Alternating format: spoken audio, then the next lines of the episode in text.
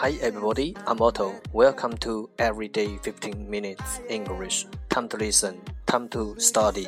大家好，我是 Otto。您现在收听的是途听每日十五分钟英语。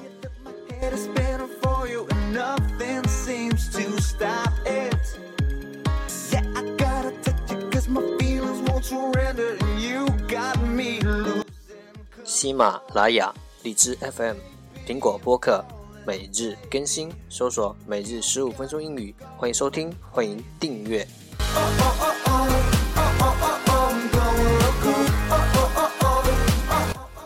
节目内容会更新于“每日十五分钟英语”微信公众号、新浪微博、百度贴吧，在国外社交网络 Facebook、Twitter，我们的名字叫“每日十五分钟英语”。更多精彩互动尽在“每日十五分钟英语群”。等你来加入我们哦！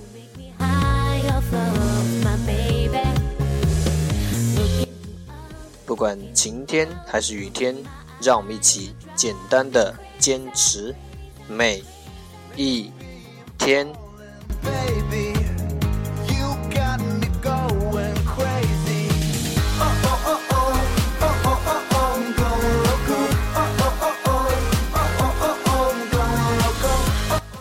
Okay, let's get started.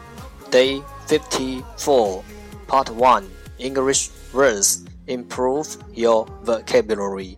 第一部分英语单词，提升你的词汇量。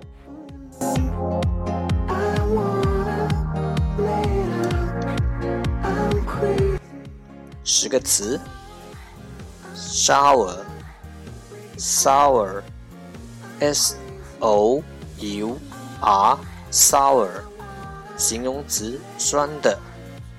intelligent，intelligent，i n t e l l i g e n t，intelligent，形容词，聪明的。mistake，mistake，m i s t a k e，mistake，名词，错误。dictionary。Dictionary, d i c t i o n a r y, dictionary, 名词词典。carry, carry, c a r r y, carry, 动词携带。correct, correct, c o r r e c t, correct, 动词改正。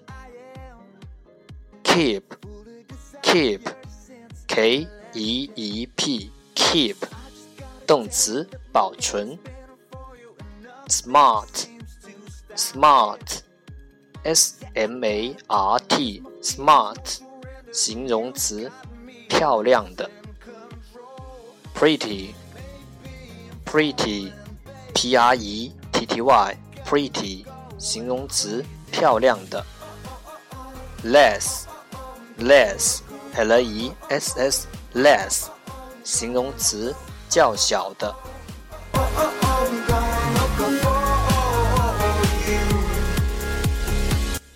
一天十个词，一年三千六百五十个，还不快来挑战你自己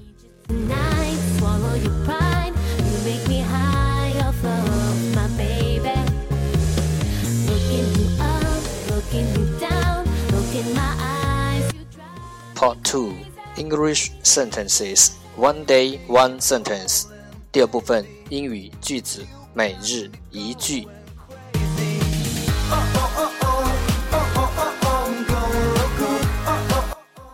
Our focus today is sometimes one pays most for the things one gets for nothing. Sometimes one pays most for the things one gets for nothing. 有时候，一个人为不花钱得到的东西付出的代价最高。Albert Einstein，美国科学家爱因斯坦。Sometimes one pays most for the things one gets for nothing.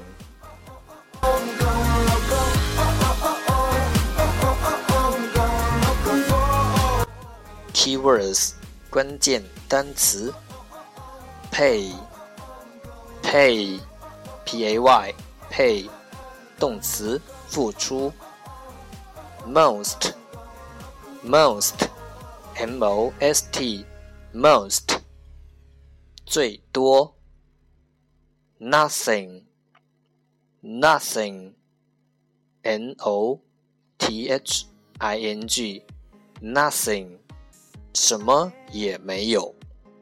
Feeling on fire since I met you. I am.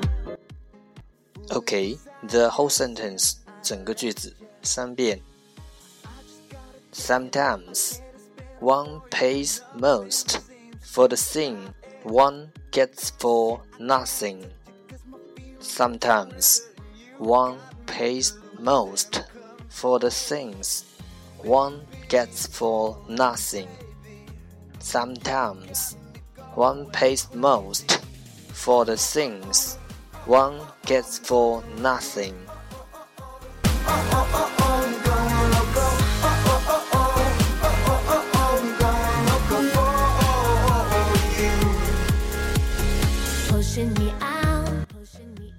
最后两遍，Sometimes one pays most for the things one gets for nothing.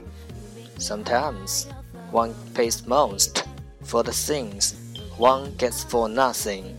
有时候，一个人为不花钱得到的东西付出的代价最高。美国科学家爱因斯坦。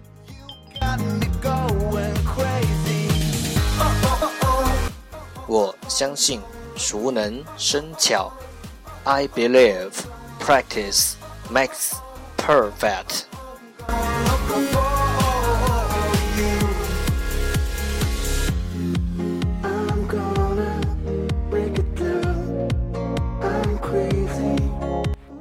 Part 3 English Dialogue Know a little bit about American culture 第三部分英语对话，了解多一点 美国文化。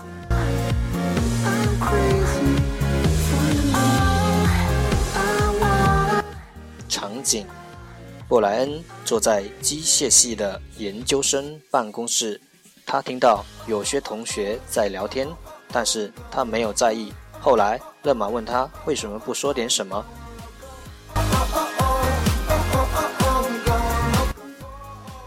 Brian, didn't you hear that Joe was in Chinese. No, what did he say? He said he shot a few chinks in the supermarket. Really? I think you should have told him he's a white trash. I don't argue with people like that. I know, but you at least should have said something. I will talk to him. 一句一句的再读一遍。Brian, didn't you hear that Joe was insulting Chinese？不然你没听到乔在侮辱中国人吗？Brian, didn't you hear that Joe was insulting Chinese? No, what did he say? 没有啊，他说什么了？No, what did he say?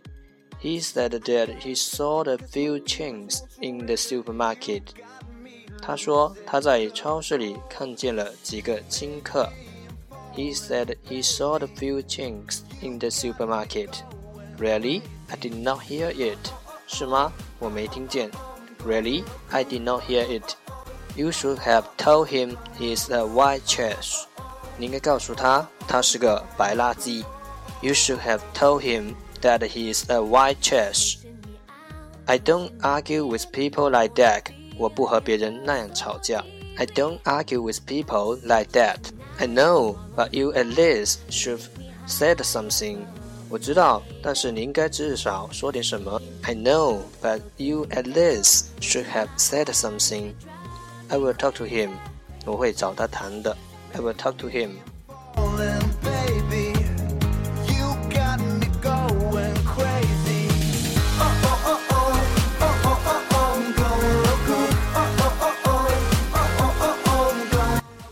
最后。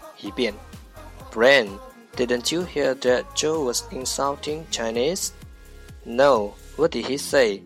He said he shot a few chinks in the supermarket. Really? I did not hear it.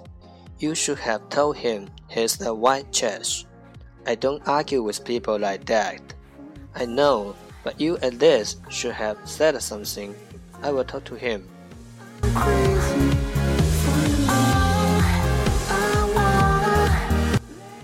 American culture，美国文化。金客是一个对中国人侮辱性的称呼，就像叫黑人叫尼哥肉。在这类型下，不要和人争吵，但要指出这是不礼貌的。如果你是在街头，要视情况而定，不要因此发生冲突。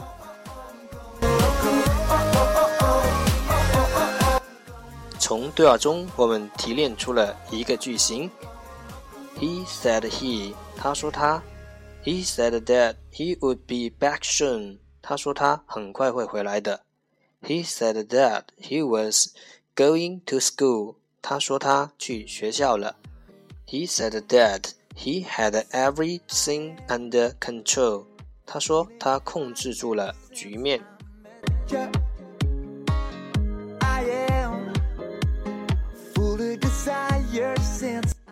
了解多一点，沟通更自然。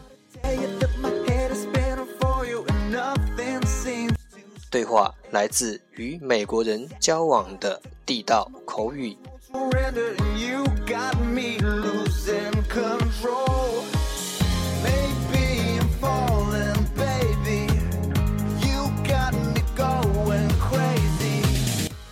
让学习英语融入生活，在途中爱上每日十五分钟英语，在途中爱上你自己。